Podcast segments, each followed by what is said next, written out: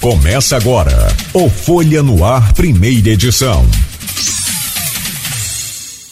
Terça-feira, 1 de novembro de 2022. Começa agora pela Folha FM 98,3, emissora do grupo Folha da Manhã de Comunicação, mais um Folha no Ar. Bom, deixa eu só é, falar com o Felipe Sanderberg. Vamos inverter essa pauta aqui. A gente havia é, programado aqui para falar das regras do, do, processo de transição, mas acredito que o, o, o factual toma conta né, do, do jornalismo, do radiojornalismo, e, e esse momento agora, com o fechamento da BR-356, a, a coisa parece que está aumentando. Ontem a, o, a imprensa chegou a anunciar cerca de 260 pontos de, de bloqueio por todo o país.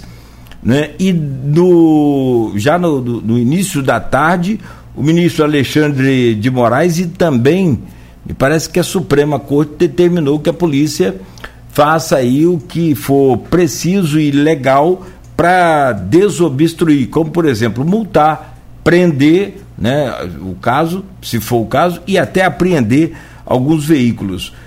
Meu caro doutor Felipe Sanderberg, então vamos entrar nessa pauta aí desses bloqueios, depois a gente volta né, para o que a gente havia programado. Primeiramente, bom dia, muito obrigado. Rapaz, eu acho que lá da, da, da, da companhia lá, eu acho que o, único que eu não conhecia pessoalmente é você conheço, sei e acompanho aí o seu trabalho, né, um pouco também pela internet, lá pelo próprio é, é, é, Instagram do escritório Granja de Abreu né, que é o escritório do nosso querido Dr. João Paulo. E pessoalmente, eu acho que o único que, que eu não conhecia era você. Prazer redobrado conhecê-lo justamente hoje no programa. Obrigado pela presença. Bom dia, eu que agradeço. Bom dia aos ouvintes. É uma honra estar na sua presença e colaborando com as informações de forma adequada. É o que a gente precisa, informação de, de, de forma adequada.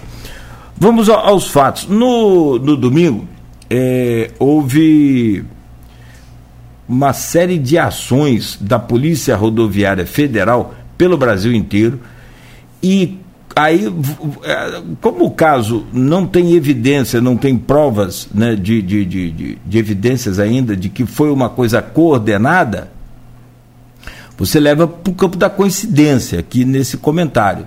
É, pelo menos 560 ações da polícia, blitz da polícia, tinham acontecido no domingo. Ah, mas sempre acontece blitz da polícia. Não, mas no domingo de eleição, não dessa forma, a não ser aquelas denúncias, a não ser uma suspeita de transporte que é proibido, mas nessa eleição, como eu não vou dizer que teve de tudo, mas o que teve foi muito diferente como o próprio é, é, Auxílio Brasil ser aumentado no meio da campanha eleitoral, coisa que nunca se viu antes.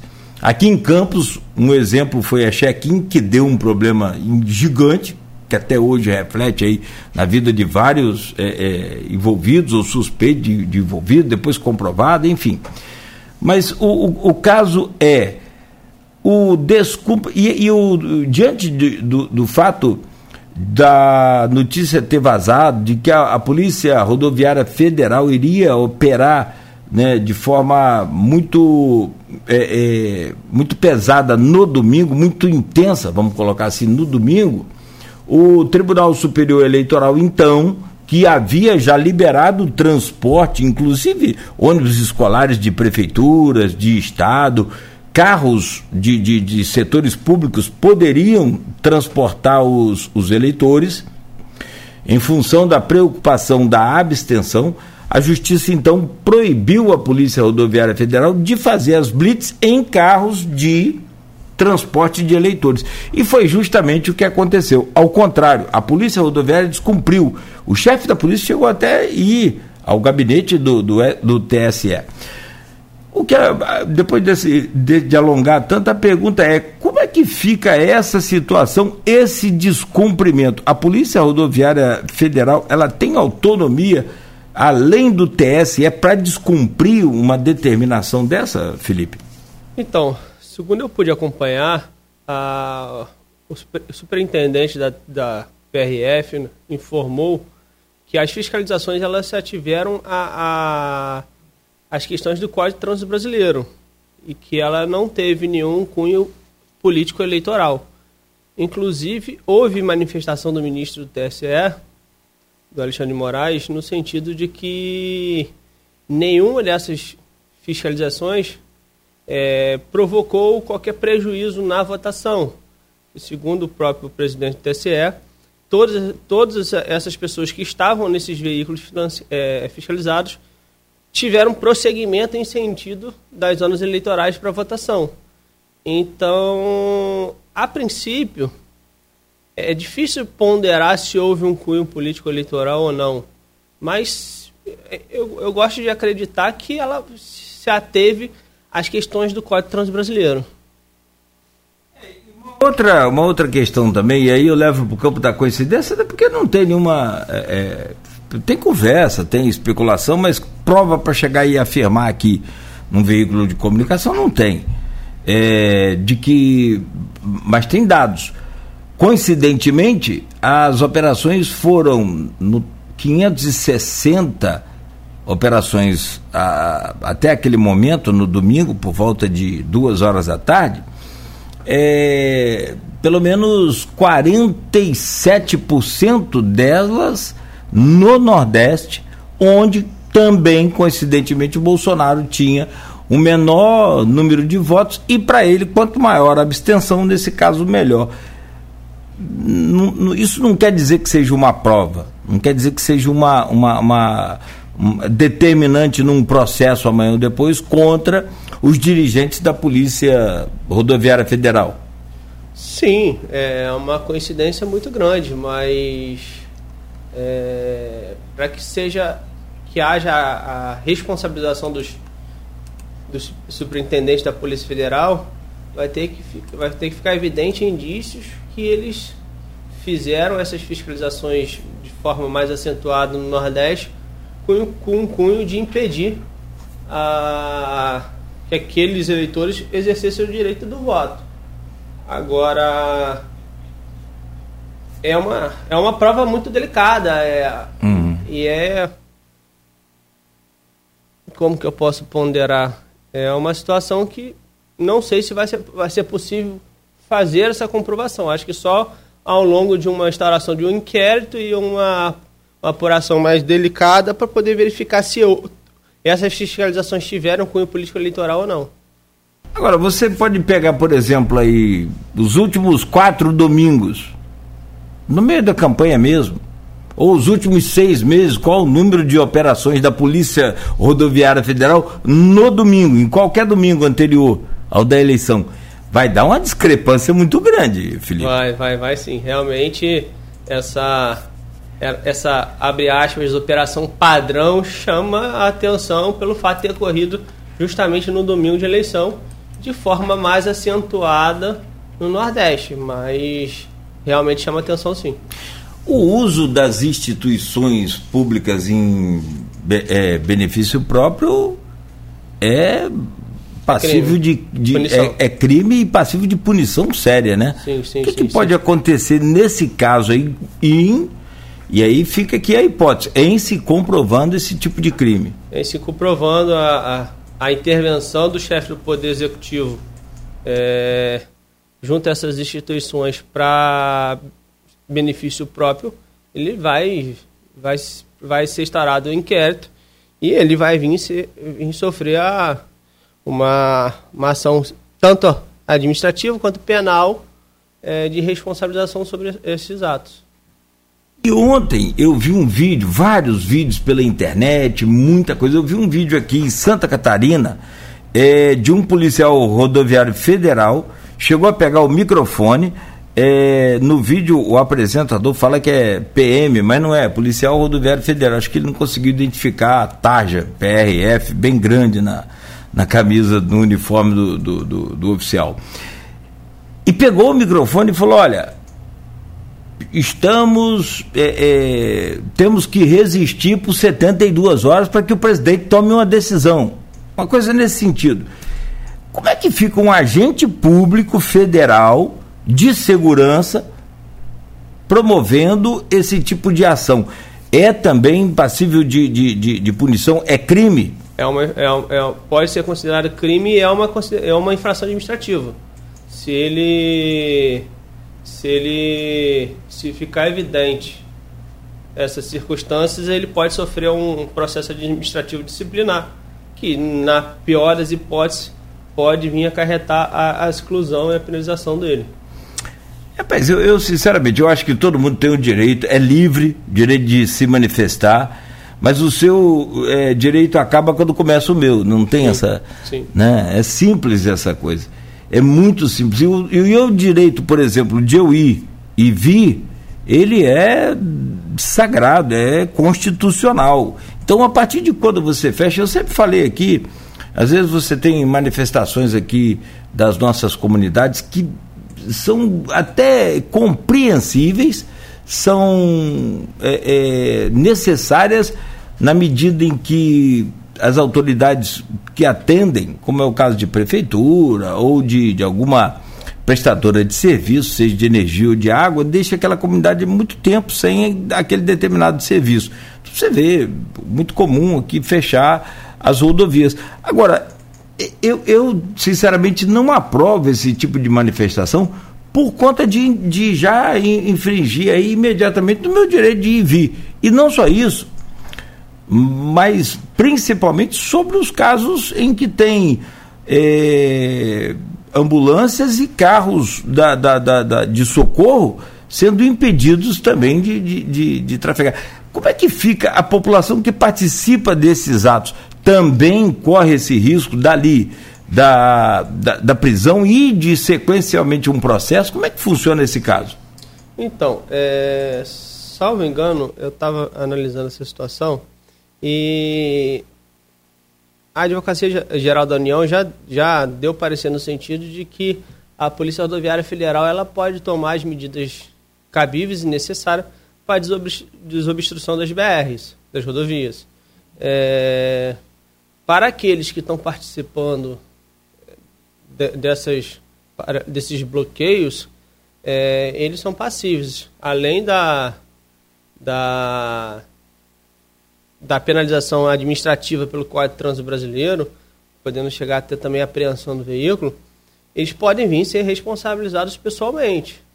Agora, tudo vai depender de como que for ocorrer essa condução para a desobstrução. Porque se a, se a PRF der a ordem de desobstrução e eles não atenderem, isso é um crime de desacato. Então, a gente espera que não chegue a esse ponto, é, independente da, da situação política ter sido muito polarizada esse ano. É, e independente do candidato eleito, a gente torce para que o Brasil continue crescendo. E, e essas interrupções de, das, das rodovias federais, ela acaba prejudicando toda a sociedade. Tanto aqueles que votaram no, no, no atual no candidato eleito, quanto aqueles que votaram no atual, no atual presidente é, ela é ruim para ambos os lados. Eu fico imaginando, tem vários empresários hoje que precisam passar pela BR-356, sim. por exemplo. Sim, sim, né? sim.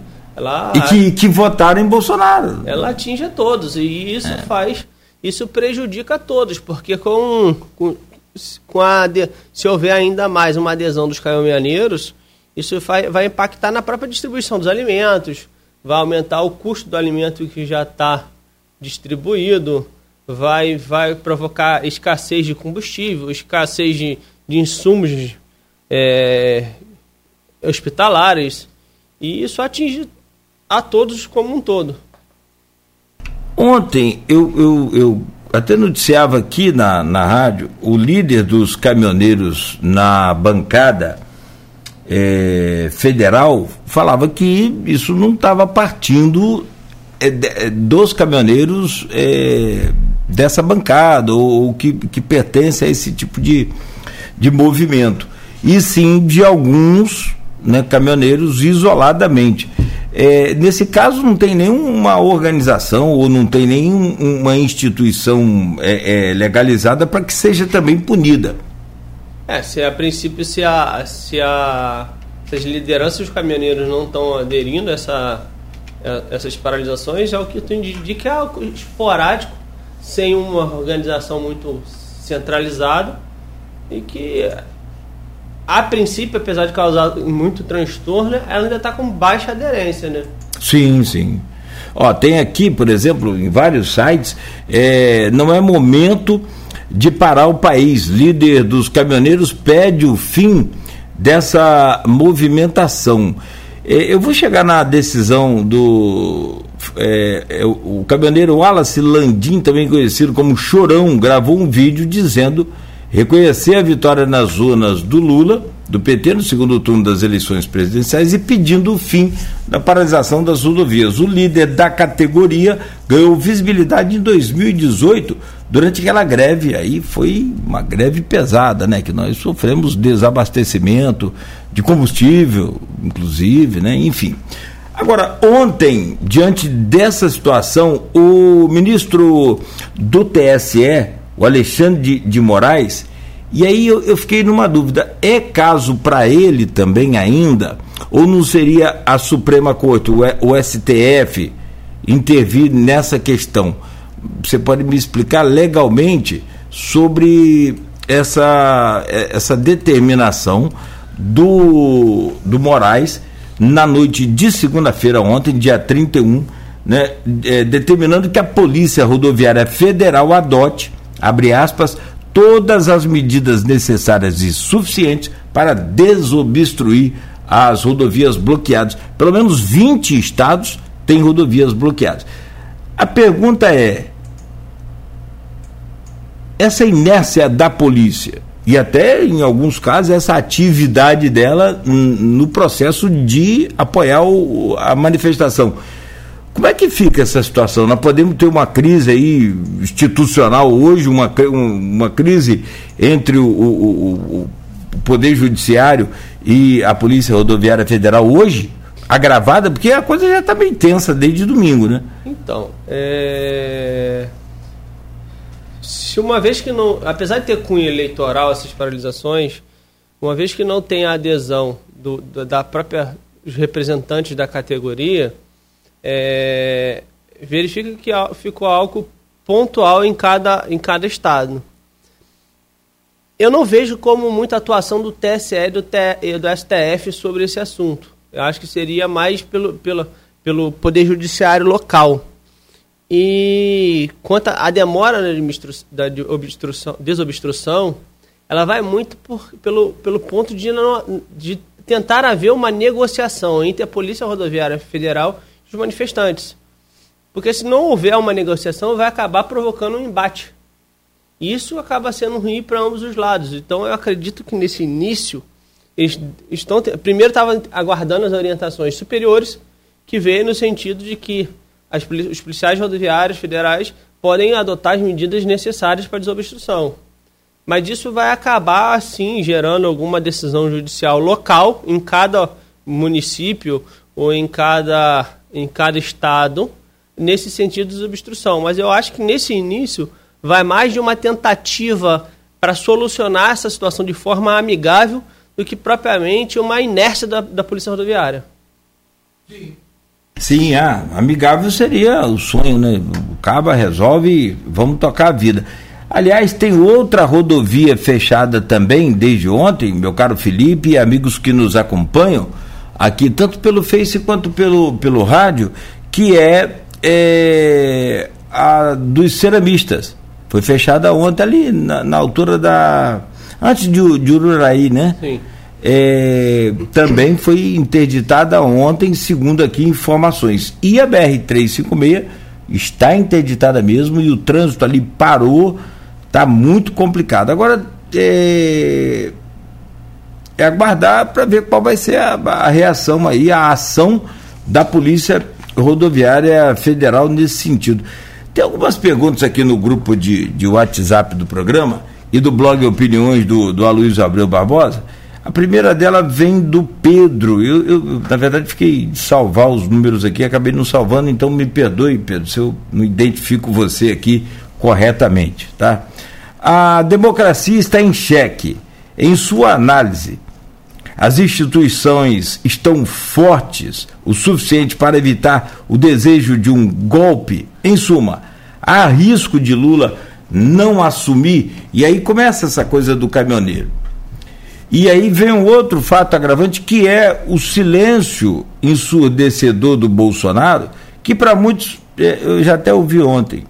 É, ah, mas o que, que importa a palavra de Bolsonaro? Ele não, não, não falou nada que preste durante quatro anos, o que, que importa ele falar? Não, importa sim, justamente com as, o silêncio dele acaba gerando uma série de, de, de atos, como esse, por exemplo, dos caminhoneiros. E aí a pergunta do Pedro, justamente as duas perguntas dele sobre as instituições, se estão fortes o, suficiente, o suficiente para resistir a um golpe, e, em suma, se há risco de Lula não assumir. Eu acho. Eu, eu nunca vou cravar que não existe, mas eu acho que é mínimo o risco do, do, do, do candidato eleito de não assumir a, a cadeira da presidência. Acho que as instituições elas estão fortes assim, cada um tem suas independências, fica evidente a, a, o fortalecimento tanto do poder executivo, legislativo e judiciário. E a probabilidade de um golpe, acho que não se passa, a gente vive numa democracia livre que, não obstante o atual presidente esteja mais ligada às Forças Armadas, mas eu não vejo como provável a situação de um, de um golpe, uma ruptura entre os, entre os poderes e até mesmo na, na, na numa não numa não sucessão de forma devida e correta. Cara, é, assim, é um momento muito delicado ainda. Foi uma eleição muito, uma campanha muito tensa, né? Aliás, o, o governo do, do, do, do, presidente Bolsonaro foi um governo é, pautado assim com declarações polêmicas e sempre acirrando os ânimos da, da, da população.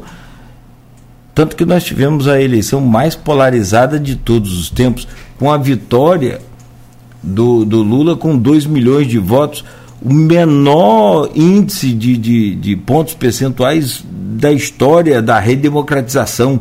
Dilma, que havia até então vencido Aécio naquela eleição de 2014, com cerca de, acho que foram 3 milhões e meio de votos de diferença, já era uma, uma quantidade pequena, uhum.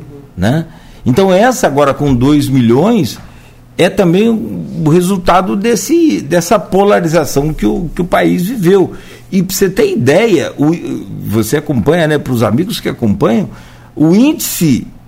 Essa, essa eleição foi histórica, né? ela tem uma série de fatos que e, envolvem a história é, e seus dados reais.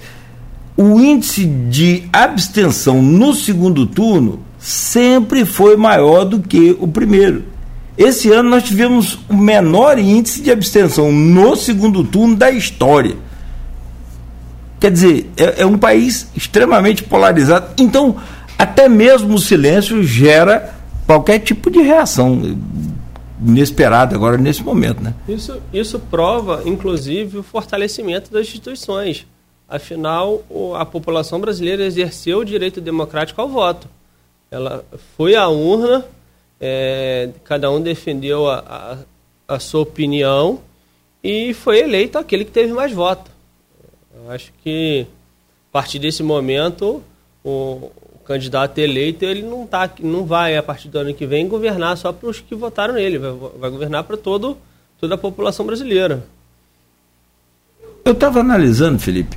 É, são 7 horas e 39 minutos. Você que está acompanhando a Folha FM Estamos conversando com um advogado, é, doutorado em Direitos Comerciais e mestrando em Propriedade Privada, o Felipe Sandenberg. Felipe, eu estava é, é, analisando. Não tem protesto em São Paulo pela vitória do governador por conta de fraude nas urnas. Sim, até, é até bem... onde eu sei não, não há ainda nenhum protesto. Acho que essa questão de, de protesto, essa questão de interrupção das, das BRs, vai mais de, de pontos isolados de, de apoiadores ao atual governo que estão descontentes com o resultado das urnas. Eu acho que basicamente e se limita a, a, grupos pequenos. É, infelizmente atrapalha. Eu, eu, eu, eu, eu vou pedir a você licença rapidamente. É, tem outras perguntas aqui também pertinentes ainda. A questão da polícia é, rodoviária federal, que é diferente da Polícia Federal. Sim. Né?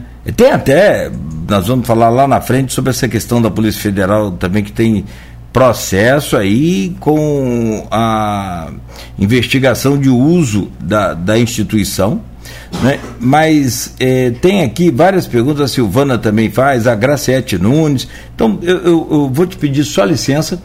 Daqui a pouco, no próximo bloco, a gente volta um pouco ainda com esse assunto das paralisações. Você que está nos acompanhando, ligou o rádio agora ou acessou aí a nossa página agora. Tem protesto aqui na BR 356, na altura ali do de Martins Lage e também tem a rodovia dos ceramistas, a estrada dos ceramistas está fechada neste momento também por conta de protestos. Só estou aguardando aqui a confirmação do fechamento da BR-101 na nossa região. Já verificando aqui a Artérias Fluminense, que é a, principalmente aqui o seu canal no Twitter, para saber se tem algum comunicado aqui das condições do trânsito. É, mas a princípio tem a atualização sobre os pontos com bloqueio devido à, manifestação. No, aí é São Paulo, Sul, então aqui no sul do, do, do estado e também com é, em direção a, a, São Paulo. Já aqui na, na região, por enquanto não há, né? nenhuma, nenhuma informação aqui da BR-101 próximo a Campos. Eu, eu, não tenho aqui nenhuma informação oficial do fechamento. Tem várias, é, é, ao sentido norte, São Paulo, também tudo São Paulo. É, por enquanto aqui, várias manifestações da artérias, essa aqui é artérias paulista também, né? Deixa eu ir para Fluminense que fica mais fácil de identificar aqui a, a região. Mas por enquanto não tem, ó, aqui artérias Fluminense. Por enquanto eu não obtive aqui nenhuma informação com relação à atuação sobre os pontos com bloqueio na BR-101. Vamos lá, sentido Espírito Santo. Tá aqui, ó. Só conferir o horário aqui para a gente. Cerca de uma hora. Tem fechamento sim. E ali no quilômetro 70 é no Shopping Boulevard. Próximo ali o Shopping Boulevard. Quilômetro 75 em Campos também, que aí é lá na. na, na, na Tapera, né? Mais adiante um pouco. Depois de Ururaí, provavelmente. É, onde divide a BR-101 e a entrada de da, da, ceramistas. Dos ceramistas. Perfeito. Que o quilômetro 64 é aqui na Igreja do Saco, que é o que foi fechado ontem às 6 horas da manhã. Então temos dois pontos de bloqueio aqui na BR-101, quilômetro 70 né, fila de um quilômetro a cerca de uma hora, e o quilômetro 75, que é ali, conforme o, o doutor Felipe Sanderberg falou, próximo à, entrada dos ceramistas, que também está fechada. Ó, em Itaboraí tem, é, quilômetro 296, é, outro ponto também, sentido Rio de Janeiro, aí vai Campos de novo, né, porque está fechado nos dois sentidos, e também em Itaboraí. Então tem três pontos, dois aqui em Campos e um em Itaboraí, confirmado aqui pela, pela via Artéries. Tá certo? E no próximo bloco a gente volta então conversando ainda com o Felipe Sandenberg ao vivo aqui no programa, falando sobre essas ações da Polícia, da, da Polícia Rodoviária Federal, a falta delas também, e ainda vamos falar aqui, eu vou abrir com a pergunta até do Henrique da hora, como o governo pode atrapalhar legalmente a transição. Estamos conversando hoje no programa com o nosso convidado, Dr. Felipe Sandenberg, advogado, é doutorado em direitos comerciais e mestrando em propriedade privada. O Felipe, antes de a gente voltar aqui à nossa conversa, só informar você que está nos acompanhando aí, está é, com intenção de ir a, a São João da Barra hoje. Fique atento aí, porque a BR-356, neste momento, está interditada ali na altura de Martins Laje tem um bloqueio ali total das duas pistas, somente ambulâncias e carros emergenciais, segundo lá o, os organizadores da manifestação. E também tem dois pontos de bloqueios aqui na BR-101, no quilômetro 70, que é ali próximo ao, ao, ao Boulevard Shopping, aquela região por ali. Vou conferir aqui também com algumas imagens do Senzanet, que a gente tem acesso, né? E tem um outro bloqueio lá na Tapera, ou, ou depois da Tapera, na entrada ali para a estrada dos ceramistas, que também está bloqueada. Então, é, fique atento aí se você vai com, viajar destino ao Rio de Janeiro, é provável que você tenha aí é, alguma dificuldade. E o tempo está nublado, pois, é bem fechado aí na cidade hoje, né? Porém, ali no trevo do Índio, as imagens que a gente tem agora né, circula com um trânsito intenso, mas normal. São Fidélis também. São Fidélis também? Ali é 158, RJ 158, ali nem BR é, agora já. a coisa está ficando grande. É, pa, parece que choveu, Beto, aí. É, tem uma, uma, imagem aqui, parece que o, o tempo está tá bem fechado, né? É, mas o trânsito está circulando. Agora tem mais uma é, rodovia fechada aqui também a uns.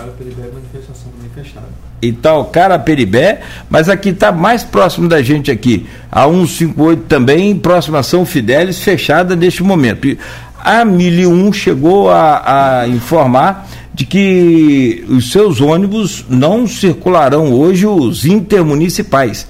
Então, provavelmente, né, a gente está aguardando aí a confirmação dessa. É, já fizemos um contato aqui com a 1001, mas sem retorno ainda, vamos, vamos aguardar. São 7 horas e 58 minutos. Vamos voltar. O clima não está bom, né, doutor Felipe? Gera uma, uma, uma uma preocupação na população, a gente comentava isso aqui no bloco anterior, no, como, como um todo, né? Nos próprios eleitores, não aliados, esses mais extremistas, mas os próprios eleitores do, do Bolsonaro também, né? Ah, sim, é, acaba atingindo a todos. Mas eu não vejo esse, esses protestos como força suficiente para poder mudar o resultado das urnas. Acho que tem que se aceitar e agora tem que apoiar ó, o candidato eleito para que o Brasil continue progredindo e desenvolvendo.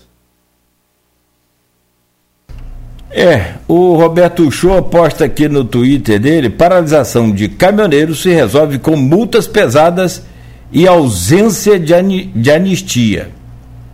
Um país não é, quer fazer gracinha, banque a aventura. Um país não pode e não deve ser refém de nenhum grupo.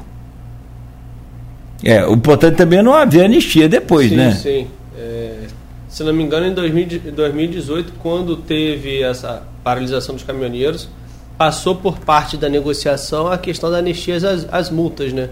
Mas ali foi uma paralisação a nível nacional, é, com a categoria dos caminhoneiros na frente. É, esse ano eu acho que ela está um pouco diferente, porque se não há adesão da categoria, é...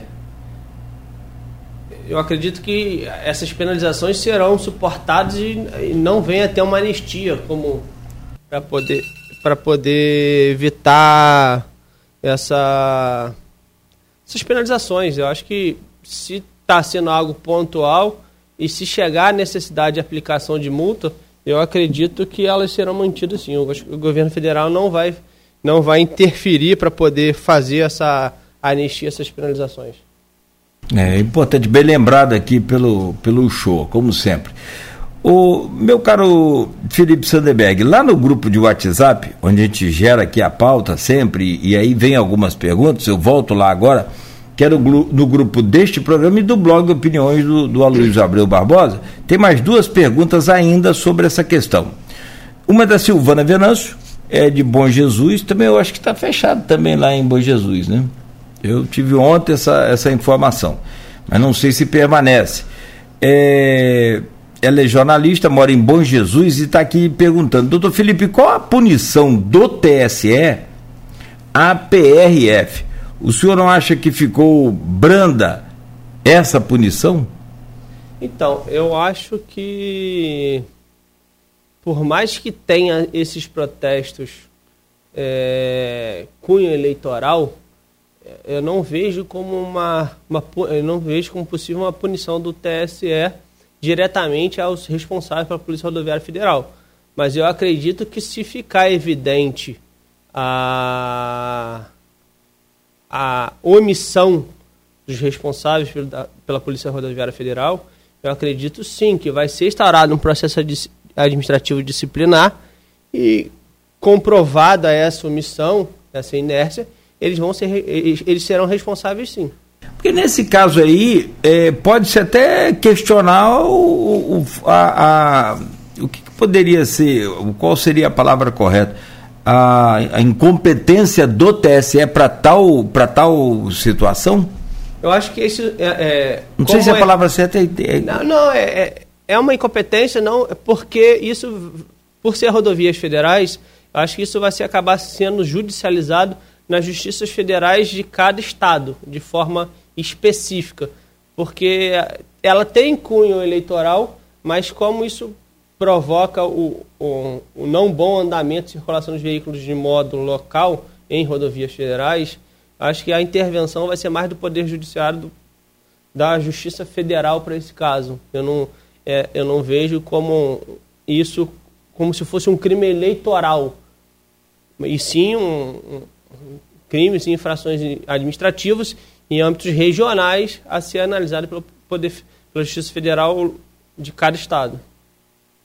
É, eu, te, eu confesso também que até domingo poderia ser, né? como foi fato. Agora, é, e coisa que eu. Cara, eu, eu, eu, faço cobertura de eleição desde 1992, tem 30 anos. Eu nunca vi a Polícia Rodoviária Federal com um, uma ação tão efetiva, tão intensa no dia da eleição. Nunca vi, nunca vi. Vi assim, é, denúncia Vários casos, vários casos, inúmeros casos de transporte de eleitor irregular. Sim. Aquilo tinha um monte, a própria polícia militar e tal. Mas como esse ano o TSE né, liberou o transporte por conta né, da, da, da, da, crise também, assim como foi liberado o, o, o Auxílio Brasil com a aprovação da própria, do, do, do próprio Congresso né, da própria Sim. Câmara Federal e também da Justiça, para liberar 42 bilhões de reais em virtude de ser declarado estado de calamidade. Sim, sim. Né? É, a, a, essa questão das paralisações, da, da, do, do excesso de fiscalização da, da, da PRF, ela chamou a atenção pelo fato de que ela primeiro foi centralizado no Nordeste que era o berço eleitoral do candidato eleito. E segundo, pelo fato de, de haver uma recomendação do TSE para que não ocorressem essas fiscalizações. Ela chama atenção, sim, mas é, todo período eleitoral sempre houve essas fiscalizações.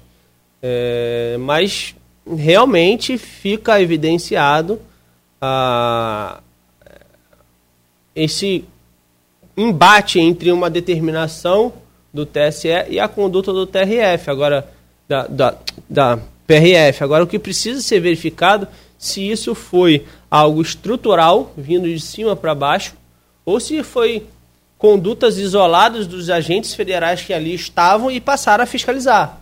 É isso que acredito que será investigado. Se é algo estrutural ou algo esporádico de cada agente. Perfeito.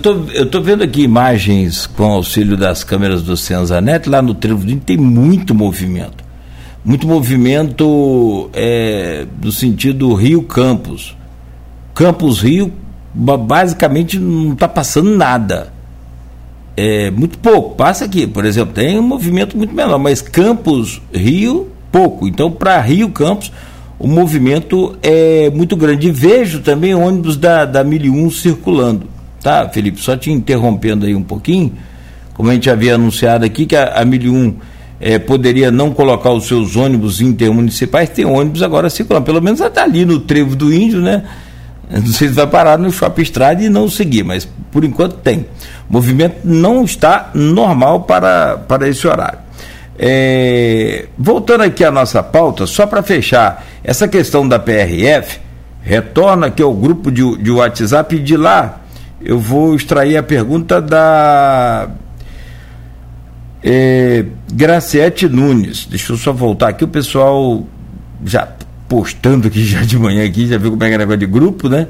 Então tá aqui, ó. Doutor Felipe, a, a Graciete é professora, é sindicalista também, né? E é, eu não sei se ela está na atual direção do CEP, Sindicato Estadual dos Profissionais da Educação. De qualquer maneira, está né, tá sempre ali participando da direção. Doutor Felipe, há vídeos circulando nas redes sociais onde policiais federais orientam caminhoneiros a permanecer na obstrução das estradas por 72 horas para forçar a intervenção militar conforme o artigo 142. Existe essa lei? Ela pergunta. É, ela citou um artigo. É, é precisaria ver qual, esse artigo é extraído de qual lei. Mas se o agente da Polícia Rodoviária Federal está é, orientando os caminhoneiros nesse sentido, é, e se ficar comprovado que ele está agindo de forma omissa na fiscalização e, na e no combate a, a, essas greves, ele poderá sim sofrer um processo administrativo disciplinar e ser penalizado por essa conduta dele. Agora, referente a este artigo, eu precisaria ver é, de qual lei ela tá, a lei, lei federal ela está extraindo. Ela complementa aqui qual a punição para um policial do Estado que age na tentativa de desestabilizar a democracia? Ele pode sofrer um processo administrativo disciplinar e vir até a, chegar à pena máxima de exoneração. Bom, é, acho que é, o Henrique da Hora está colocando aqui 142 da CF, a Constituição Federal, que define o papel das Forças Armadas. Acho que. que... Acho que nesse caso não é as Forças Armadas, acho que aí vai mais da questão da, da questão de trânsito. Tem também aqui protesto da Carla Almeida, enfim. Tem uma outra pergunta do Felipe, que aí a gente vira um pouco a chave. Como é um factual, como está acontecendo agora, em alguns pontos aqui da região, a gente pode voltar ao assunto a qualquer momento. Mas hoje, com o doutor Felipe Sandenberg, advogado, aqui conosco conversando, é, eu ontem conversava aqui com o José Maria Rangel, que foi candidato a deputado federal pelo PT, aqui por Campos, teve mais de 25 mil votos, e, gente, e ele vai ser integrante da equipe de transição do governo na pasta de Minas e Energia. Ele é do, do, do, do Sindipetro NF, né, muito atuante nessa, nessa, nessa categoria. E, de, conforme ele falou, Lula já havia convidado para que ele fizesse essa parte dessa pasta para a transição do governo. A Gleice Hoffmann deu um depoimento ontem por conta do silêncio do, do, do Bolsonaro, que aí gera mais uma outra situação também. O silêncio dele e não admitir a vitória do, do, do da oposição, né, do, do seu adversário, não admitir a sua derrota, acaba gerando isso também, além dessas manifestações aí, que a gente não tem detalhes a fundo e, e comprovados da, da, organização dela, quem está organizando isso, né, gera também essa questão. A Gleice Hoffmann, que é a presidente do PT, é, ontem chegou a declarar que não importa a participação do presidente ou não, vai ter transição. Como é que é essa questão da transição legalmente? E aí o Henrique da Hora pergunta aqui, como o governo pode atrapalhar legalmente a, a transição? Primeiro, eu gostaria de dar um, mandar um forte abraço para o professor Henrique da Hora. É, ele é, foi, foi meu professor no, no, no meu curso de mestrado, que eu estou fazendo mestrado. Então, é, essa questão da transição de um governo para o outro, ela há hoje vigente duas normas. Uma que é a Lei Federal 10.609 de 2002 e um Decreto 7.221 de 2010. Ambas caminham no sentido de que o, o candidato eleito poderá nomear uma comissão de até 50 membros, no qual ela, poderá, ela será instituída a partir do segundo dia útil da confirmação do resultado e se perdurar até o décimo dia após a posse. E ela tem por função permitir a, trans, a, a, a transparência da gestão pública que está sendo atuada pelo atual governo e possibilitar a, a continuidade dos serviços prestados. E ela acaba sendo uma obrigatoriedade. A lei fala em, em requisição de informações. Então eu acredito que se houver qualquer manobra para que o atual governo dificulte essa transição, isso vai ser ruim, primeiro porque haverá uma interrupção ou, ou, ou um, uma não continuidade do serviço que já vem sendo prestado. E ela poderá chegar até a ser judicializado. Porque se não houver uma, uma transição adequada e se houver uma dificuldade por parte do governo eleito em obter acesso a essas informações, eu acredito que sim, que esse assunto vai ser judicializado para que o, o, governo eleito tenha acesso a essas informações. Que isso vai acabar sendo ruim para a população brasileira como um todo, porque isso vai acabar interrompendo os programas sociais, interrompendo, afetando a, as políticas públicas, afetando as políticas econômicas. Isso vai gerar uma estabilidade jurídica e econômica no país. Isso vai afetar o, que os investidores externos venha para o país, isso não é bom.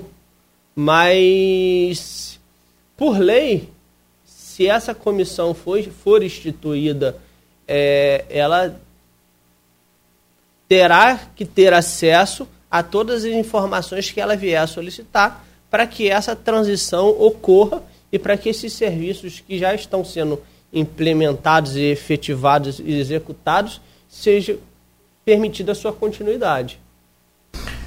A judicialização dessa, de, dessa é, transição é, pode ser um caminho?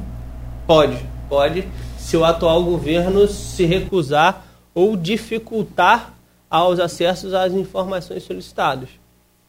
Porque para a gente, o, Felipe, é, pode parecer até meio que não é normal nem é normalizado isso, não, não é isso que eu quero dizer, mas pode pa, pa, parecer para a gente comum ou corriqueiro, ah, porque é, o Rafael Diniz, quando assumiu, assumia até, e depois passou quatro anos falando isso que estava arrumando a casa.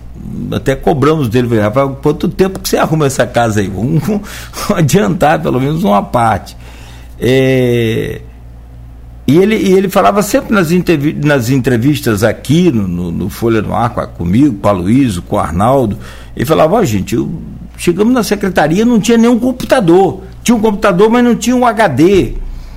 Quer dizer, isso, isso já é um, um problema grave, sério, e depois, na saída dele também, o próprio Vladimir, a equipe de Vladimir também teve dificuldade em acessos a alguns dados. Aí eu não sei se, se foi nessa proporção toda que ele, que, que o Rafael alegou quando assumiu da Rosinha, até porque não me lembro aqui se houve uma divulgação disso quando o Vladimir assumiu, no sentido assim de, de, de dar amplitude ao fato. É... Essa questão é, é, é, é, municipal, já causa um prejuízo, eu fico imaginando no, no âmbito federal, que você acabou de falar agora. Ah, com certeza. É, a gente vê muito essa, esse problema de transição no âmbito, âmbito municipal.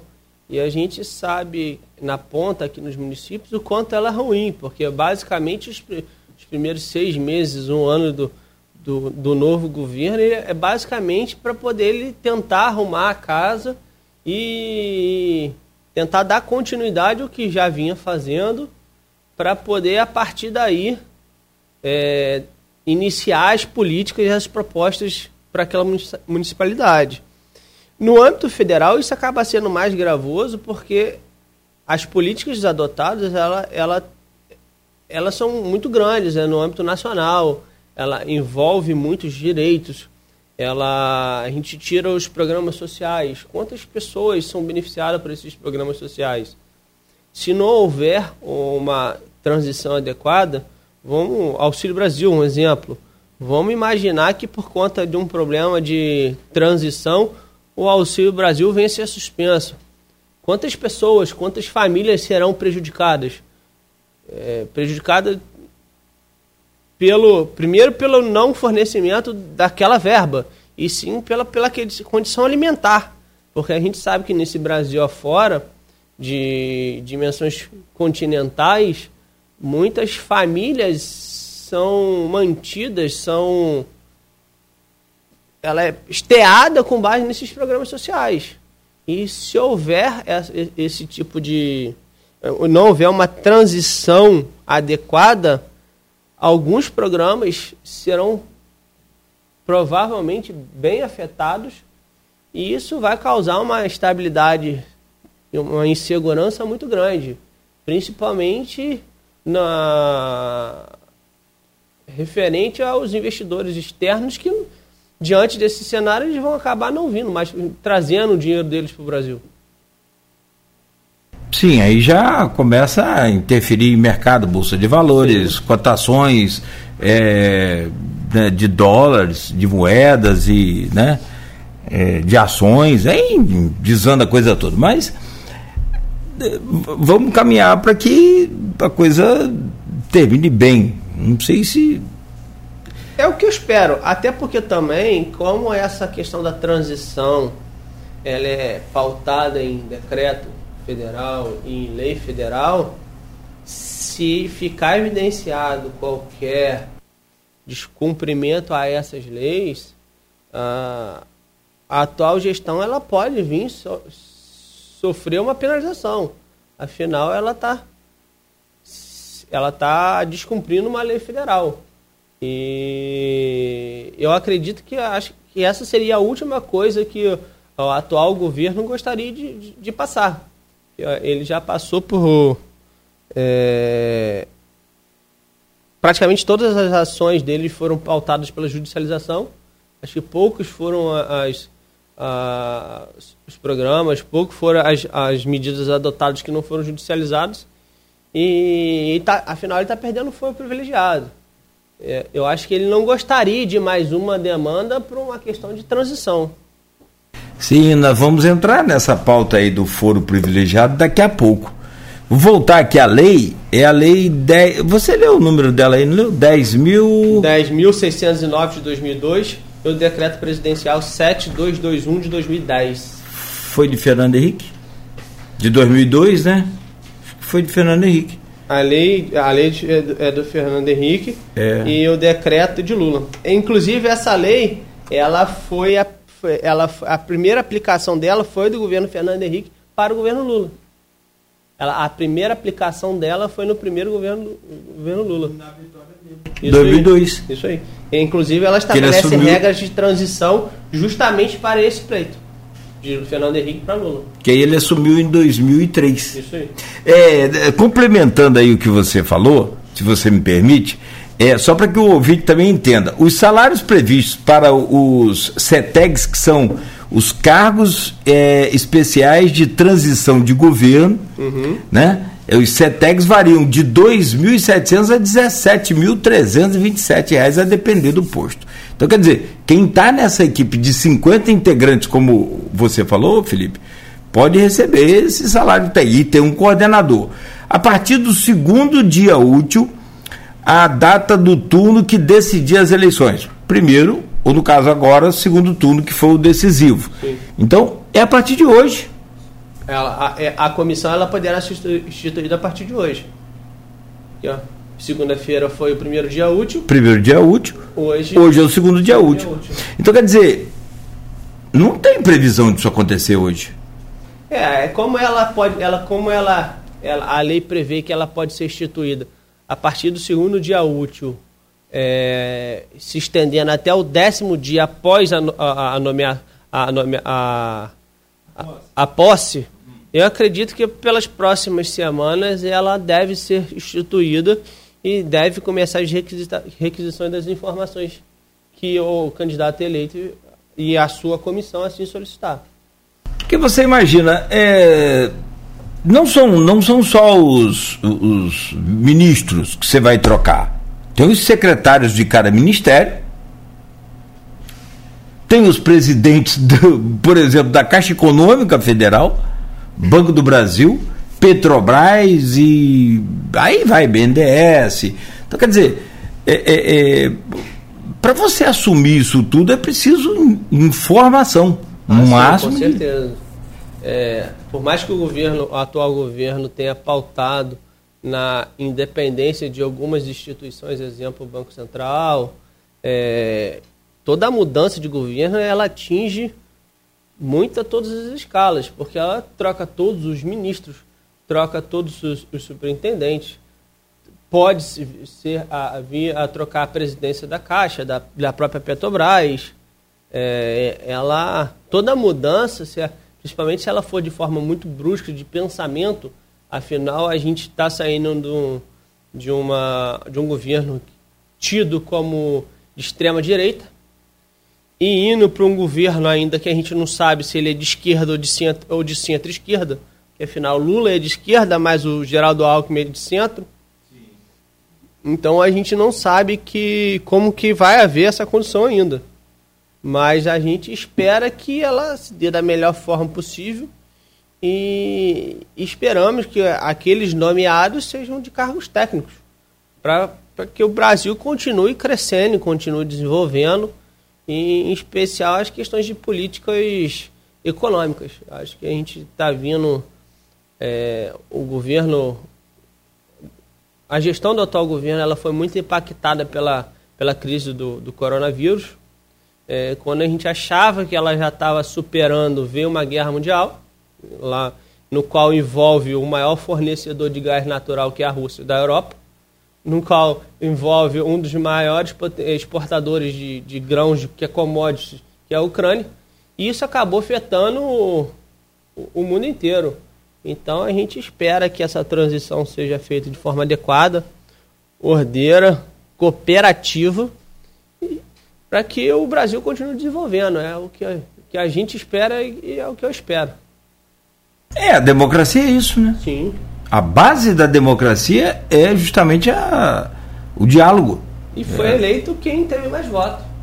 A, apesar da insatisfação de alguns vide essas manifestações nas BRs, é, a gente tem que aceitar a, a, opinião e o voto da maioria. E daqui a quatro anos, se não. Se, se a população não estiver satisfeita com o candidato eleito, ela que vote na oposição de modo a mudar o governo. Acho que a beleza da democracia é isso. É, é, é a escolha popular através do voto. É, essa coisa da democracia, ela, ela é, a gente falava aqui na reta final da eleição, e o Aloysio explicava isso da, da, do ponto de vista dele, e acredito ser né, o, o razoável, o, o entendimento da, de quem realmente quer é, é, democracia. Que a democracia não é só você é, é, é divulgar, não é só você falar. A democracia é você praticar. Tem que praticar a democracia. Na reta final da, da, da eleição, até o dia 30 de, de. até o dia 28 de outubro, nós colocamos aqui de convidados sempre dois. É, dois polos. Sim. Um esquerda e um direita. Um mais simpático à esquerda, outro mais simpático à direita. E por fim fechamos com os dois bispos de Campos o, o Dom, Dom, Roberto Fernando e o Dom Roberto Ferreira Paz e o Dom Fernando Rifan, que o Dom Fernando é mais tradicional e o Dom Roberto da, da, da igreja é, mais progressista, apostólica romana. Então, assim, é, mas com pontos de vistas diferentes, equilibrados na democracia. Então, é, é a prática da democracia, é isso. Assim, é, a gente, no direito a gente costuma dizer que a gente pode até não concordar com o que você diz, mas eu, como é, da área jurídica, tenho que brigar com todas as minhas forças pelo seu direito de falar, de se manifestar. Eu posso até não concordar com o que você diz, mas o seu direito de se manifestar, eu, eu tenho que brigar por ele. É, e são opiniões. Eu acho que nesse, nesse pleito, por ter ocorrido essa polarização entre a extrema direita e a esquerda, a gente, nós vimos muitos excessos por ambos os lados. E isso é ruim para a população, é ruim para a democracia, é ruim para o país. Eu acho que tudo que é extremista demais é ruim. É, é por isso que a gente espera que essa transição ocorra de forma ordeira, de forma adequada, porque eu acho que nesse momento a gente tem que deixar de lado a questão política, a questão ideológica e pensar no Brasil. Acho que eu pensar no Brasil, pensar nos brasileiros, pensar naqueles que necessitam de apoio dos programas sociais, pensar que a gente está vindo de um cenário que afetou muito os empresários, afetou muito a economia e que a gente tem que continuar progredindo. É isso que a gente espera e é, que, é, que é o que eu acredito que vai vir acontecer. Eu acho que vai, vai haver uma transição, sim, de forma adequada, ordeira, é, para que o Brasil continue desenvolvendo. É, ó, tem uma, uma, informação nova aqui. É, programa ao vivo é assim. E o, o, o, factual é que, que determina muitas das vezes aqui o direcionamento do assunto no momento, que é, olha, manchete aqui, inclusive, destaque no portal UOL, após decisão de Moraes, PRF age em rodovias. Há 271 bloqueios ainda pelo Brasil. Só aqui em Campos nós falamos BR 3561 na BR-101, dois bloqueios, quilômetros 70 e 75, aqui no próximo ao Boulevard e, e também próximo ali à Estrada dos Ceramistas, que está bloqueada também. E, por informação aqui do Beto, já a, a, a RJ 158, sobrou até para a RJ 158 também, Campos São Fidélis, São Fidélis Campos, está ainda bloqueado. Cruzamento de Bom Jesus do Itabapuano com Itaperuna ali na BR-356 amanhece interditado também. Né? É, e ali você vai para a direita, de reto você vai para Itaperuna, né? com, com boi talvez, eu conheço bem. Santo Antônio de Pado. E esquerda você vai para Natividade, Santo Antônio de Pado, São José de Ubá, não necessariamente nessa hora, que São José de Ubá vem, vem primeiro, né? Bom, mas tem bom que jogar a bola lá. É, o STF a Polícia Rodoviária Federal informou, o, o meu caro Sandenberg, de que 192 manifestações haviam sido desfeitas até hoje, 6 horas da manhã. Mas ainda tem 271 bloqueios. Eu acredito que essa questão dos bloqueios vai mais pela, pelo, pelo o elevado número de manifestações, bloqueios, e comparado ao efetivo da Polícia Rodoviária Federal. Eu acho que, pelas dimensões que nós temos no Brasil, se houver manifestações de bloqueios de formas esporádicas em todo o território nacional, eu acredito que a, a, a PRF não vai ter efetivo suficiente para combater esses bloqueios simultaneamente. Eu acredito que, se, é, que seja mais isso. Eu acredito que nesse início está tentando haver uma, uma na cooperação entre eles, porque acaba sendo ruim. Acho que é, pela separar separar para analisar, hoje a gente aqui de Campos não consegue ir para o Espírito Santo porque tem a manifestação. Não consegue ir para o Rio porque tem a manifestação. Não consegue ir para o interior do estado porque as, as RJs estão bloqueadas. Então a, a locomoção de, e a distribuição de qualquer coisa, isso vai, vai, vai acabar afetando todos. E isso pode vir a provocar até, se ela se perdurar pelo, pelo tempo, no desabastecimento de, de alimento e de combustível. Exatamente. Como tivemos em 2018, que não foi nada bom. É, deixa eu só fe fechar aqui esse bloco com você, meu caro. É, o Henrique da Hora coloca aqui. Uma observação interessante do da hora, 50 para cada lado daqueles cargos especiais de transição do governo, né, os CETEGs. São 50 da equipe do novo é, presidente e 50 da equipe do atual presidente. E ele disse que Braga Neto, ele leu que Braga Neto pode ser o coordenador da parte do governo. Tomara que, que haja esse entendimento, é o que a gente espera, né? É porque é, isso é, é, é, é meio regido pela, pela Casa Civil. Ah, é a Casa Civil, não o TSE. Não, é a Casa Civil. É, é a Casa Civil que dá toda a estrutura e aporte tanto para a comissão, a comissão instituída pelo governo eleito. Ela, é ela que tem que dar toda a infraestrutura e, e, e ela que provavelmente será que remunerará esse, esse, essas pessoas nomeadas. Então, é, acaba se tendo que ter um, bom diálogo entre a, a, os dois lados para que essa transição seja feita de forma adequada. Só para fechar, Maurício Batista é nosso ouvinte aqui, é, é, número um, flamenguista, tá lá todo feliz, eu acompanho ele nas redes sociais dele. É, é um título por semana. O Flamengo ganhou mais algum título de ontem para cá, não, né? É, não, porque tá assim, Felipe, desse jeito. Para nós tricolores, então, pro Vascaíno nem fala. Vasco joga hoje ou, ou amanhã? Joga no final de semana. Final Vasco de semana. tá sofrendo. Você é Vascaíno? Não, eu sou flamenguista. Você é flamenguista. Rapaz, olha. Menino feliz. é, Beto tá falando. Menino feliz. Ô, ô, ô, rapaz, não dá para ser advogar lá pro Vasco, não? Tipo assim. O...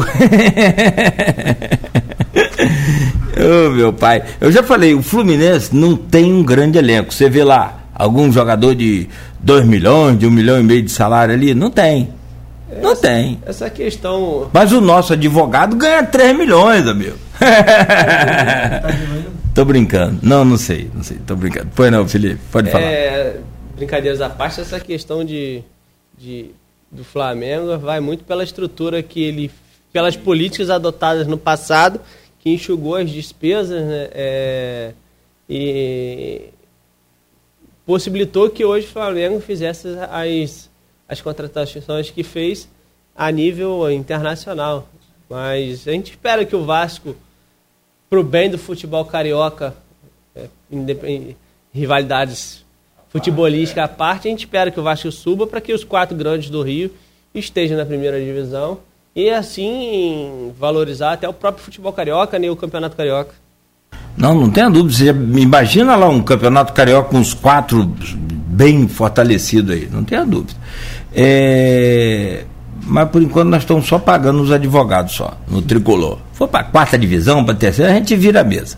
Bom, brincadeiras à parte, Felipe, o Maurício Batista te pergunta aqui: quando se trata de uma transição não adequada, no caso demorada, caracteriza não aceitar a derrota, o presidente pode sofrer sanções? Pode, pode sim. Se, se ficar evidente que, ó, que o atual governo está impedindo está dificultando é, ao acesso às informações solicitadas, que essas, essas informações são solicitadas por escrito, pela, pela comissão da nova gestão. É, e se ficar evidente que está tendo uma interferência de modo que essas informações não sejam acessadas, pode sim, a, tanto o presidente como aqueles nomeados para fornecer essas informações vir sofrer uma sanção administrativa e até, numa, forma mais extremista, ser responsabilizado pessoalmente, tanto na, na esfera administrativa como na esfera criminal. Bom, são 8h35. Dr. Felipe Sandenberg é advogado, é doutorado em Direitos Comerciais e mestrando em Propriedade Privada. E hoje conversa conosco sobre essa, essa lei eleitoral, sobre esse momento todo aí também que o Brasil é, está passando com os atos, com as manifestações e bloqueios aí das BRs e algumas RJs também pelos é, é, caminhoneiros. Mas tem um, uma virada de chave aqui para o próximo bloco e eu quero trazer para a gente conversar e entender um pouco mais sobre a situação é, do presidente após a saída do cargo no dia 31 de dezembro. Foro especial por prerrogativa de função, ou seja, o famoso foro privilegiado. Derrotado nas urnas, Bolsonaro deve enfrentar, a partir do ano que vem, pelo menos quatro processos já existem e nós vamos falar sobre eles com a justiça comum. O que, que tem de dificuldade na sua ótica jurídica, meu caro Felipe Sandenberg? É a pergunta já para a abertura do, do próximo bloco. Bom, e no programa de hoje estamos conversando com o Felipe Sandenberg. Ele é advogado, é doutorado em direitos comerciais e mestrando em propriedade privada. Meu caro Felipe Sandenberg, já falamos aqui sobre a PRE, falamos sobre a transição do governo, as consequências de uma transição é, litigiosa, né, uma transição né, sem as, o devido cumprimento da lei é, específica para a transição e também temos que abordar aqui sobre essa questão do foro privilegiado. E aí eu trago só para que a gente possa é, é, é, refrescar a memória aí o seguinte. A partir de 2023, o presidente atual, Jair Messias Bolsonaro, pede o foro especial por prerrogativa de, de função, né? É, que é o tal do o mais conhecido foro privilegiado. É, quatro inquéritos podem passar para a justiça comum. Deixa eu só elencar aqui os quatro inquéritos. É, a vacina, aquele depoimento que ele deu, vou tentar ser o mais breve possível aqui. Aquele depoimento que ele deu de que no Reino Unido a vacina contra a Covid estava é, contaminando as pessoas com o desenvolvendo aí a síndrome da imunos, é, imunodeficiência adquirida, que é a AIDS. Né? Ele falou: olha, quem está tomando essa vacina no Reino Unido está pegando AIDS. Bom, o caso passou a ser investigado pela Polícia Federal vazamento de dados sigilosos. Além desse inquérito, ele também é investigado pelo vazamento de dados sigilosos de um ataque ao TSE. O inquérito é 4.878. O caso foi aberto a partir de uma notícia crime enviada pelo TSE e autorizada é, por Moraes durante live em agosto de 2021. Eu falei eu, lá no, na minha página no Facebook que o, a maior derrota de, de, de Bolsonaro foi para ele mesmo ele tem alguma implicância com o pé dele, como diz aquela Natuza Neri, ela falou, ele tem alguma, algum problema com o pé. Aí o, alguém perguntou, por quê? Nunca vi dar tanto tiro no pé. a inquérito também das fake news, aí são várias fake news, e a Polícia Federal, o uso da Polícia Federal e a CPI da Covid. Pelo menos esses podem ir para a justiça comum. O que significa para a gente aqui que é leigo, perdeu o foro privilegiado, que aí a gente consegue entender o que, que é, Felipe. Basicamente, perder o foro privilegiado é permitir. É, foi o que aconteceu com Lula. Enquanto ele era presidente, ele tinha foro privilegiado, ele era julgado pelo STF. A partir do momento que ele deixou de ser presidente, é, qualquer ação proposta contra ele, ela é distribuída em primeira instância.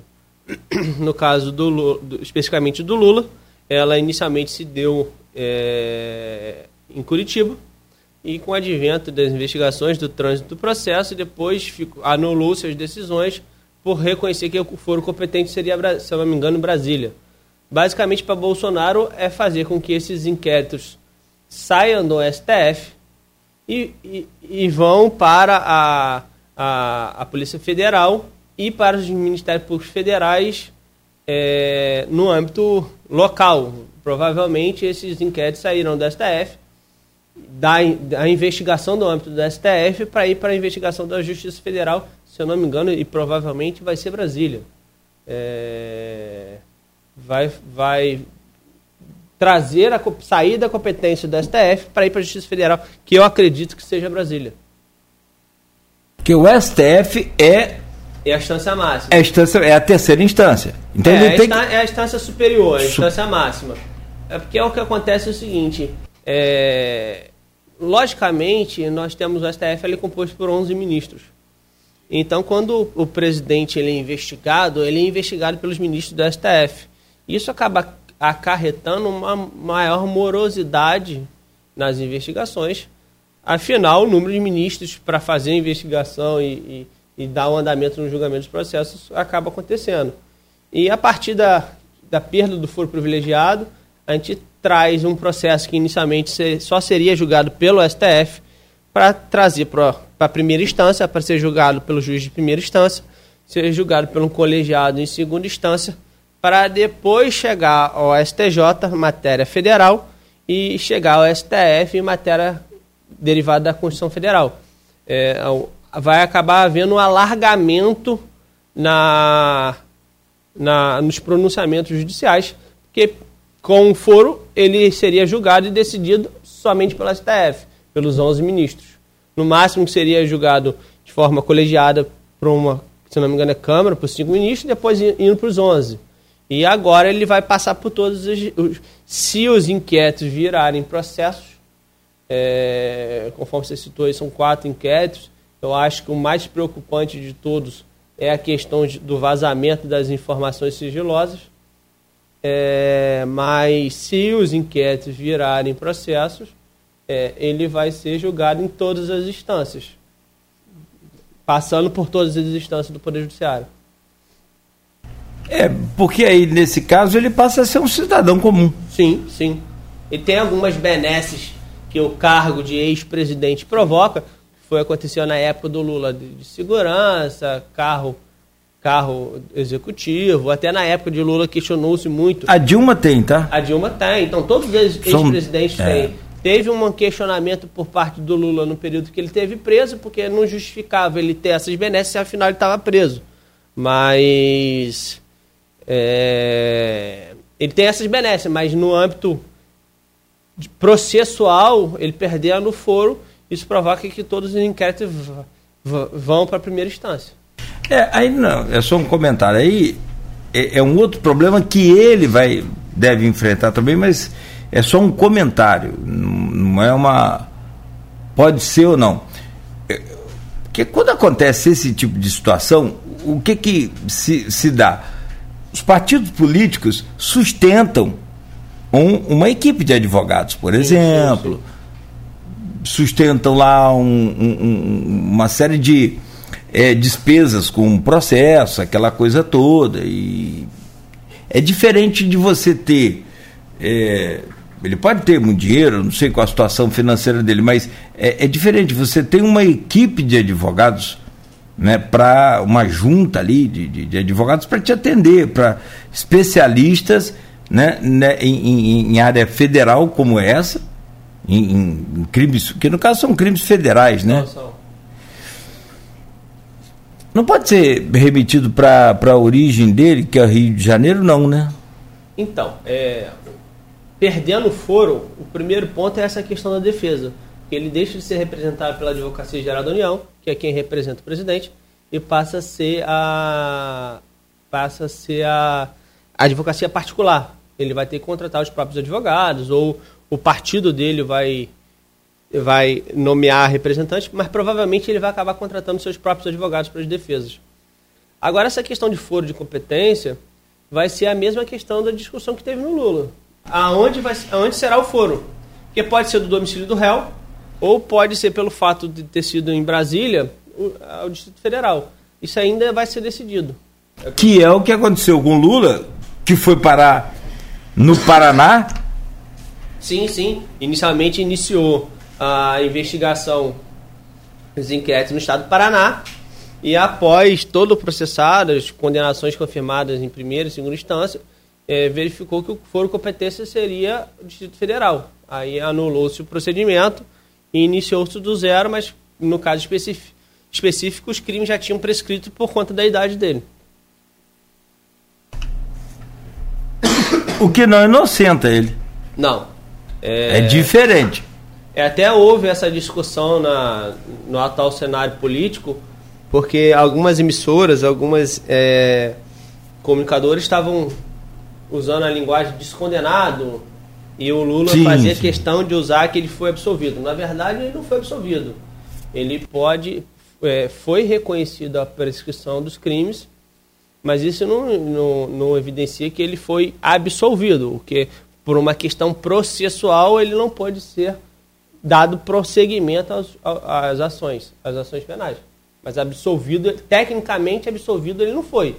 Mas também ele não foi condenado porque não chegou, como os, os, as ações foram anuladas, ele não chegou, não foi possível chegar a uma, uma nova condenação pelo juiz competente. Isso vai ter andamento? Você falou que pela idade dele. Eu acredito, eu não, eu não acompanho todos os procedimentos e todas as ações penais. Mas o que eu vejo é que as que era relevante, que era o caso da Tibaia, se eu não me engano, elas foram todas prescritas, porque por, por conta da idade, por conta do tempo de processo. É... O triplex também, é, né, do Guarujá? Acredito, se eu não me engano, eu posso estar equivocado, mas salvo melhor juízo, elas foram prescritas por conta da anulação das demandas, quando voltou para o juízo de origem, que no caso foi reconhecido Brasília, já não tinha mais tempo para poder prosseguir com a ação e, elas, e foi reconhecida a prescrição da eventual é, punibilidade. É, o, o Lúcio está botando aqui na internet, como uma pessoa é inocentada se ela não foi condenada? É, eu, eu até diria, Lúcio, a pergunta sua eu colocaria aqui, se você me permite, como que a pessoa é inocentada se ela não foi julgada. Mas a, até que prove ao contrário, todo mundo é inocente. Então, sim. Parte desse princípio também, não? É porque, na verdade, isso foi uma questão processual, não foi uma questão de mérito. Porque no direito a gente pode dizer o seguinte: é, analisou-se o mérito, ele foi condenado ou ele foi absolvido. No caso específico, por o processo dele ter sido anulado e voltou para Brasília, e, se não me engano, foi reconhecida a prescrição, ele não foi nem condenado nem absolvido. Foi uma questão processual. Não chegou, com a anulação, não chegou-se uma nova análise de mérito.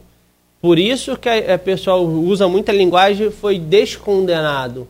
Mas é, é como se existe um prazo para que o processo ocorra é, instauraram um processo, houve a condenação e posteriormente esse processo foi anulado. Então, com o reinício do processo e por não, por não poder mais ter uma condenação por conta da, se não me engano, da, da prescrição, o juiz natural que, que foi o de Brasília, ele não pôde chegar à oportunidade de reconhecer que Lula foi absolvido ou que foi condenado é, é questão de processo, não de mérito. Então, por isso que a gente não fala que Lula foi inocente, porque o crime não houve a, houve a constatação do crime, mas ele não foi condenado por ele por uma questão processual. Ou seja, pelos trâmites legais não houve segmento. Ou seja, é, começou na na, na, na, na, na vara errada, né? Sim, sim. E aí então né, não houve esse trâmite aí, o, o, caminho do processo não começou na pelo caminho certo, pela opção certa, começou errado e então bom. é, é o que acontecia muito com, com, com os políticos tinham foram privilegiados.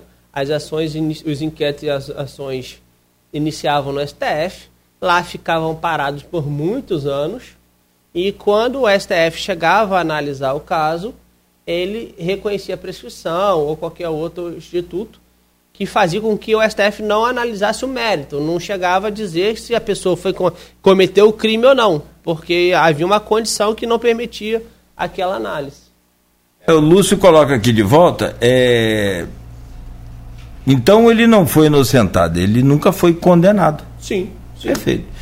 Bom, o meu caro Sandeberg, é, sobre o foro privilegiado do Bolsonaro, aí eu vou te pedir só uma opinião, não, fique à vontade, até para não emiti-la caso você queira, é, mas se quiser, por favor, Porque é só opinião, não é questão técnica. A técnica você já explicou. Como é que vai ser, vai decidir onde, por onde vai começar. É provável que se tem esse espelho aí, essa jurisprudência, talvez, esse Sim, sim. É, sim, se pode ainda ser. Não, ainda, ainda, ainda será definido se, se a competência vai ser da, do juiz do domicílio do réu, que é o Rio de Janeiro, ou se vai ser em Brasília. Eu acredito que ainda vai passar por esse questionamento ainda. Houve também a suspeição. É, o Maurício está falando aqui a suspeição do Moro, né? Na, na verdade, é, é, esse ponto chegou-se a ser ventilado. E depois, depois que reconheceu a incompetência da, do juízo de Curitiba, aí chegou-se a reconhecer a, a, a, suspeição do Moro, pelo fato de ele ter sido nomeado ministro da Justiça. Mas primeiro houve o reconhecimento da, da incompetência do juízo de Curitiba. Na medida que houve a incompetência do juízo de Curitiba, ele também não tem que responder absolutamente nada. Bom, e na sua opinião, o que, que pode acontecer com Bolsonaro nesses quatro, pelo menos, é, ainda são considerados inquéritos né, que podem se transformar em processo ou não, é, é que a gente elencou aqui, aí é só uma opinião sua é, como conhecedor do assunto. O que, que você acha? Que caminho que isso deve tomar a partir do ano que vem? Então, é, é uma opinião pessoal sobre esse assunto. Os inquéritos estão ainda muito na fase embrionária. Então a gente não, não sei se há, há já, se há nos, nos, nos inquéritos prova de eventual é, conduta ilícita, materialidade de crime ou qualquer coisa nesse sentido. É, mas de um certo ponto, na minha opinião, é, a perda do foro privilegiado acaba beneficiando o Bolsonaro. Porque nos quatro anos de governo dele, ele esticou muita corda e ele foi muito para o embate com o STF. Então, já há decisões judiciais no sentido que se contra a conduta de Bolsonaro. E esse processo, esses inquéritos indo para a primeira instância, é, eu, é, na minha opinião, ele vai acabar tendo um, um julgamento, um processo mais justo porque vai sair da instância pessoal, do, desse problema pessoal entre Bolsonaro e os ministros, e para um julgamento mais técnico, qual ele vai ter um alargamento da, das instâncias, porque vai ter que passar na primeira instância, segunda instância, STJ, STF.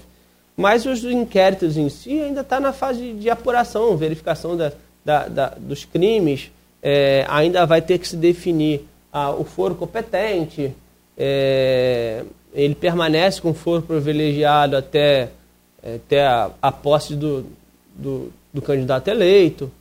Então, ainda acho que vai ter muita água para se rolar. Eu acredito que esses inquéritos vão continuar sendo investigados. E se houver indícios de autoria e materialidade, serão sim é, convertidos em, em ações penais. E, e ele vai ter toda a ampla defesa, contraditório, o juiz natural, e vai, no final, se ficar provado que ele cometeu algum crime, ele vai ser condenado. Do contrário, ele vai passar pelo processo, vai ser, pode ser absolvido, ou pode acontecer por uma questão processual, ele também não ser nem absolvido nem condenado. Muito boa, muito boa essa análise. Perfeito. É, eu, eu vou fechar com mais uma provocação, já são nove e quatro, só para acabar o programa. E também é uma, uma provocação, uma pergunta só pessoal. Você acha que houve exagero do, do, da, do, do, Supremo, do TSE também, mas antes do, do STF, e principalmente por parte do, do, do Alexandre de Moraes, em algum momento desse, desse processo todo, não só digo do pleito eleitoral, mas digo do, de todo esse processo, daqueles ataques, é, até do próprio Daniel Silveira. Você acha que em algum momento houve excesso da justiça? É, você está me provocando pelas nossas conversas de bastidores, mas tudo bem. É... mas pode ficar à vontade, não, que às vezes a, a, ética não te permite. Eu, eu respeito e entendo perfeitamente. Nós vivemos uma situação muito atípica nesses últimos quatro anos, que é a primeira vez que o presidente da República vai ao embate e vai ao encontro é, contra a instituição Supremo Tribunal Federal e vai e vai ao embate contra os próprios ministros do STF. Isso foi muito ruim. É, e no meu sentido, na minha opinião pessoal, houveram exageros por ambas as partes. Eu acho que, como no jargão se, se usa, esticou muito a corda de ambos os lados.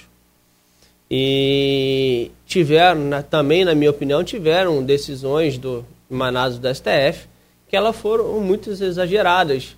Agora, opinião jurídica você vê de ambos os lados. Você vê aquele que defende que a, a, a que as decisões tomadas foram corretas e você vê aqueles também que alegam que elas não foram corretas. É, mas há, diante desse embate das instituições, do Poder Executivo e do Poder Judiciário, fica evidente que, que os excessos que foram, por sua vez, cometidos pela STF, pela questão corporativa, foram ratificados pelos demais ministros. Então, mesmo que houve, mesmo que se houve excesso ou não, aparentemente não houve ilegalidade porque o, aquela decisão que por, porventura foi em excesso, aquela por, eh, porventura aquela decisão que foi ilegal, que pode, poderia ter sido considerada ilegal, ela foi ratificada pelos demais ministros. Então a gente, é, é, com excesso ou não, ela não foi legal. Agora, realmente houve um, um, um embate, realmente houve um confronto entre as instituições que acabou provocando algumas decisões, sim, que chamaram bastante atenção e que estão se repercutindo até hoje.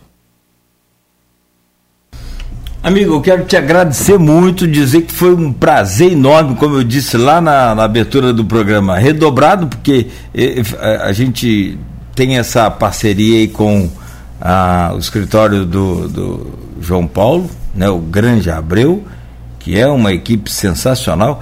Quem mais me, me, me, me tolera aqui é o. Doutor Velbert, trabalhei. Doutor Velbert. É, tem doutor Velbert, mas Velbert é o que mais me, me já não aguenta mais me ver. A nossa equipe é, é composta pelo doutor João Paulo Granja, doutor Alex Cabral, doutor Velbert, doutor Walter e eu. E, e, dos mais antigos. Dos mais antigos. Não, mas o doutor Walter também, perturbo é, não só com, com, relação à questão trabalhista, que é pouco, mas é com relação à, à lei eleitoral, lei de, de, de, de, de radiodifusão, que aí eu sou metido a conhecer um pouco também, só metido, é, né? Não importa quem é, sempre, o escritório vai estar sempre bem representado. Ah, vai, vai. Não tenha dúvida, ali eu posso assinar embaixo. E com certeza foi um prazer meu também estar aqui no dia de hoje na sua presença, na presença dos ouvintes colaborando com algumas as informações a respeito de, da, dos atuais fatos que nós estamos vivenciando na, na questão do cenário político, no cenário eleitoral. E nos colocamos à disposição para quando sempre for necessário é, estar aqui colaborando com vocês. Amigo, ó, muito obrigado mesmo. Tomara que a gente esteja aí sempre é, juntos aqui e que você possa fazer também do, do, do programa né, lá o, o uso que você achar interessante para divulgação dos seus trabalhos também. Boa sorte lá no mestrando com o professor Henrique. Diz que ele é muito chato, é verdade?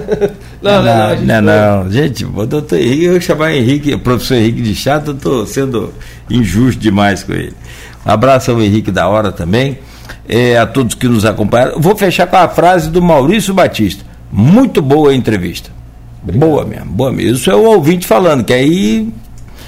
Se nesse... o ouvinte é, gostou, é sinal que a gente chegou, atingiu a nossa finalidade, que é prestar a informação de forma clara, adequada e perceptível a qualquer tipo de linguagem, qualquer. qualquer é, porque às vezes esses termos técnicos, por exemplo, juridiquês, aí quebra a gente, né? É latim, né? É aí, pronto. Bom, 9 horas 10 minutos. Nosso convidado de hoje, Felipe Sandenberg, obrigado mais uma vez. Conversando ao vivo conosco aqui. Programa volta